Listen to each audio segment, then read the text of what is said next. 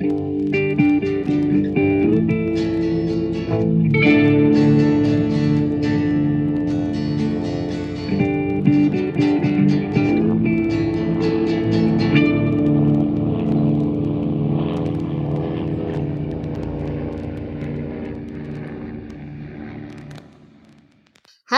und herzlich willkommen zu einer neuen Folge Mesh unter Messer.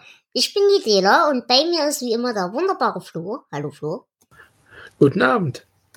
Und wir wollen heute mit euch und für euch die 21. Folge der dritten Staffel besprechen. Äh, Im englischen Titel Big Mac und im Deutschen die ganz besondere Ära. Was passiert hier? Mitten im OP bekommt Henry die Nachricht, dass der legendäre General MacArthur das Camp besuchen wird als Ehrung für die beste Mesh-Einheit in Korea. Ja, alle laufen mehr oder weniger amok, außer Trapper und Hawk, die weiter konstant Witze über MacArthur und seinen Halbgottstatus machen. Ja, das Camp wird toll hergerichtet, selbst Klinger wittert seine große Chance, Margaret und Frank sind ganz besoffen von der Nähe zu Macht. Aber es stellt sich raus, der Besuch von MacArthur ist nicht ganz das, was er versprochen wurde. Ja, es ist ähm, die 69. Folge insgesamt und sie ist ursprünglich erschienen am 25. Februar 1975. Hast du denn in dieser Folge Spaß gehabt? Weil ich muss sagen, für mich, sie war nett, aber sie war doch relativ nichtssagend. Ja, so ungefähr hätte ich sie jetzt auch bezeichnet. Es ist eigentlich eine Aneinanderreihung von mehr oder weniger gelungenen Witzchen, aber Handlung hat sie ja nicht wirklich. Richtig. Aber sie hat tatsächlich ja doch ein paar schöne Momente und ich würde sagen, auf die gehen wir so ein bisschen ein. Ähm, wir fangen wie immer den Tag im OP an. Es ist alles wie immer, es ist alles wie immer. Und eigentlich rechnet jeder mit schlechten Nachrichten, aber es stellt sich raus, unser Mesh wird belobigt. Und äh, man muss tatsächlich sagen, ich meine, gut, die Sunnies machen da wahrscheinlich alle einen guten Job und so, aber dass jetzt dieses Mesh das Beste in Korea ist, lässt jetzt nicht so viel hoffen, oder? Also ganz ehrlich, ein Mesh, in dem Frank arbeitet, wenn das das Beste ist, müssen die anderen entweder super, super gut sein oder äh, die anderen Mesh-Einheiten sind, naja, man möchte dann vielleicht doch nicht an der Front verwundet werden. Naja, und äh, Frank und Margaret haben ja sowieso ihren Moment, als eben sie erfahren, dass jetzt äh, MacArthur das Camp besuchen soll. Für Margaret ist es ja gewissermaßen ein alter Freund der Familie, denn äh, er hat wohl mit seinem Vater zusammen, äh, mit ihrem Vater zusammen gedient. Ja, also äh, Margaret sagt, dass er nach dem Zweiten Weltkrieg gegen die äh, Hooks auf den Philippinen gekämpft hat, mit ihrem Vater zusammen. Ähm, das kann aber historisch gar nicht sein, weil er von 45 bis 50 in Japan als amerikanischer Prokonsul stationiert war. Also entweder lügt Margaret oder die Autoren haben nicht aufgepasst. Oder sie weiß es halt einfach nicht besser. Ja. Ich meine, wenn sie ihn, na gut, das kann aber zeitlich auch nicht passen. Wann ist, wann ist Korea angesetzt? Also wir befinden uns jetzt so 50, 51 wahrscheinlich. So, das heißt, wenn sie ein kleines Kind gewesen wäre, das das nicht wissen kann, kann sie nicht jetzt so alt sein, wie sie ist. Ja. Okay, ja, also, also wir gehen von Ausschneiderei aus. Genau, es muss in den letzten fünf Jahren gewesen sein und das äh, halte ich für unwahrscheinlich. Ja, das stimmt. Und Frank ist natürlich auch ganz hin und weg, denn er wird natürlich auch gleich wieder eine Chance, äh, sich zu profilieren. Und das macht er natürlich auch, indem er zum Beispiel diese ganze äh, Generalprobe für den Empfang organisiert und veranlasst und so weiter. Und da halt völlig äh, sein, sein Militärfetisch raushängen lässt. Ja, er will ja auch das äh, Camp komplett aufräumen lassen und dass alles wirklich tiptop ist. Und äh, Hawkeye droht ihm ja, wenn er auch nur ein bisschen was anfasst, dann äh, wird er ihm wieder eine verpassen. Genau. Wenn du auch nur eine Kakerlake hier rausträgst. Ja, die sind abgezählt, die äh, Armeebestand. Ja, und besonders schön finde ich ja dann auch den Moment, wo Frank ähm, anfängt, die Bücher zu verbrennen. Weil äh, oh, ja. das kann ja nicht sein, dass MacArthur hier solche, solche sieht, dass wir solchen Schund lesen. Und äh, okay, ein paar Sachen, die umstritten sind, aber halt auch so Sachen wie Robinson Crusoe, weil da schlimme Schimpfworte drin stehen und sowas. Und äh, das bringt ihm natürlich auch gleich wieder eine Hitler-Referenz ein. Ja, Dr. Hitler. ja, und es sind aber, die meisten sind ziemlich aufgeregt. Ähm, auch Henry, der da, also das Datum erfährt, wann äh, MacArthur kommen soll. Der 19. Das wäre zwischen dem 18. und dem 20.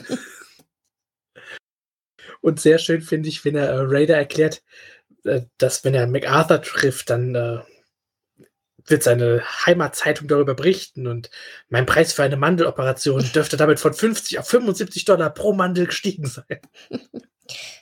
Ja, und auch Raider ist total aufgeregt. Ich meine, er ist jetzt nicht so nicht so machtgeil wie all der anderen und so, aber der ist natürlich auch, das ist halt auch wie ja, ein kleiner Junge, er freut sich voll und so.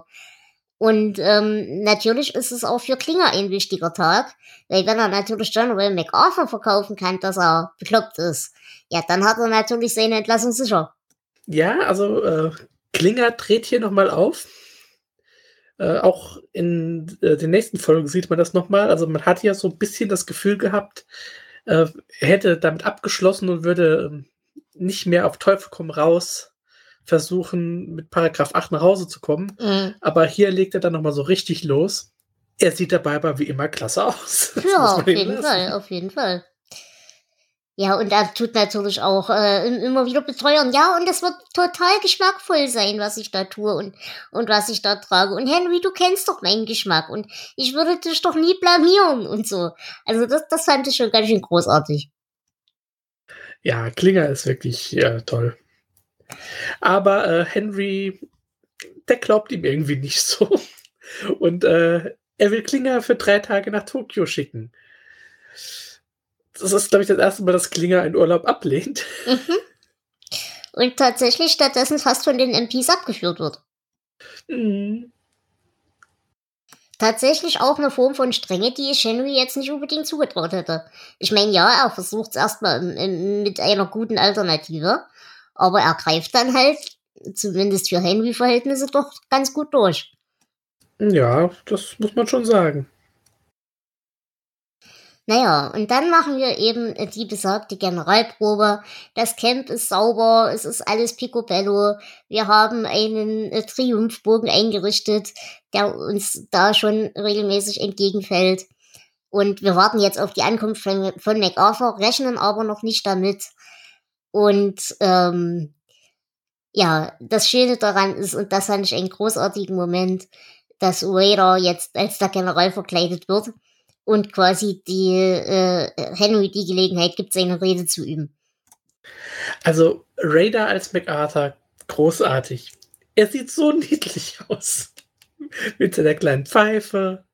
Ach ja. Aber die Körperhaltung hat er. Ja. Aus dem, aus dem Kleinen wird mal was. Ja, naja, aber es stellt sich raus, äh, wir haben gar nicht so viel Zeit für eine Generalprobe, weil in dem Moment kommt über die äh, PA-Box die Meldung, dass äh, General MacArthur tatsächlich schon über den Checkpoint drüber ist und in wenigen Sekunden da sein wird. Hm, aber äh, vorher haben wir ja noch ähm, Margaret und Frank, die das äh, VIP-Zelt für MacArthur vorbereitet haben und haben da richtig so ein, ein Schrein aufgebaut mit Flaggen und ein Riesenfoto von MacArthur und so ein kleines Foto nebendran. Da fragt Frank dann auch, wer ist denn der Kleine da? Und Margaret sagt Präsident Truman. Das fand ich auch niedlich. Und äh, ja, die beiden sind von diesem Anblick der Macht so überwältigt, dass sie es erstmal auf MacArthurs Bett treiben. Ja, stimmt. Das äh, war eine sehr gruselige Szene. Ja. Ja, Genau. Naja, und wie gesagt, dann kommt eben diese, diese Generalprobe und so weiter und so fort. Ähm, ja, aber sie werden nicht erwischt mit einem als General verkleideten Raider, weil äh, der General fährt nur mit dem Jeep vorbei und guckt im Prinzip nicht mal großartig von seiner Zeitung hoch. Das Einzige, was er mit Wohlwollen zur Kenntnis nimmt, ist ein als Freiheitsstatue verkleideter Klinger. Ja, er salutiert, glaube ich, sogar, oder? Ja, ja, sogar sehr berührt. Also sehr, man, man sieht ihm das an, dass ihm das gefällt. Hm. Was ich hier interessant finde, ist, also man sieht ja äh, diesen MacArthur öfter mal auch in Großaufnahme.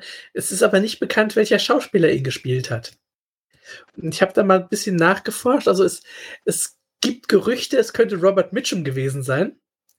Äh, es sieht ihm auch ähnlich. Ich weiß es nicht, ob es ist. Aber äh, fände ich cool, wenn doch so ein recht bekannter Schauspieler da so eine Mini-Gastrolle ungenannt übernommen hätte. Mhm. Ja, das, das stimmt. Das ist ein bisschen putzig. Ja, außerdem haben wir in dieser Folge äh, den dritten und letzten Auftritt von London Wainwright dem Dritten als Captain Spaulding. Ähm, das ist der junge Mann mit der Gitarre, der hier auch wieder ein Lied von äh, zu Besten gibt. Hm. Genau, und hier gibt's noch einen kleinen, äh, kleinen Fehler, denn dieses Lied, er singt dann With your corncob pipe and your five gold stars. Aber äh, tatsächlich sind die Sterne eines Generals nicht golden, sondern silber, egal welchem, welchem Rang ist. Und das sollte tatsächlich ein, ein Wissen sein, das dem Spalding auch zur, äh, zur Verfügung steht. Ja, eigentlich schon. Aber gut, man könnte das als künstlerische Freiheit, damit es halt eher in die Metrik passt, äh, bewerben. Ja, Five Silver Stars klingt halt auch nicht so gut. Äh, ja, das stimmt. Ja. Hast du denn sonst noch was zu dieser Folge? Nee, ehrlich gesagt nicht. Äh, ich würde jetzt wirklich in die Bewertung gehen. Ja. Und da komme ich bei sechs von zehn aufgesammelten Kakerlaken raus. Die Folge ist halt, wie gesagt, relativ nichtssagend, meiner Meinung nach. Aber sie tut nicht weh, sie hat jetzt keine sonderlich übergriffigen Momente. Ich fand die ganz okay und sie tut, sie, sie, sie nervt nicht. Ich sehe das ganz genauso. Ich gebe auch äh, 6 von 10. Das liegt zwischen 5 von 10 und 7 von 10 Punkten. Genau. Gut. Dann würde ich sagen, sind wir durch, oder? Ja, und das nächste Mal wird dann abgerechnet. In diesem Sinne, ich bedanke mich bei euch fürs Zuhören. Ich wünsche euch eine wunderschöne Zeit und wir hören uns zur nächsten Folge wieder. Bis dahin. Tschüss. Ciao.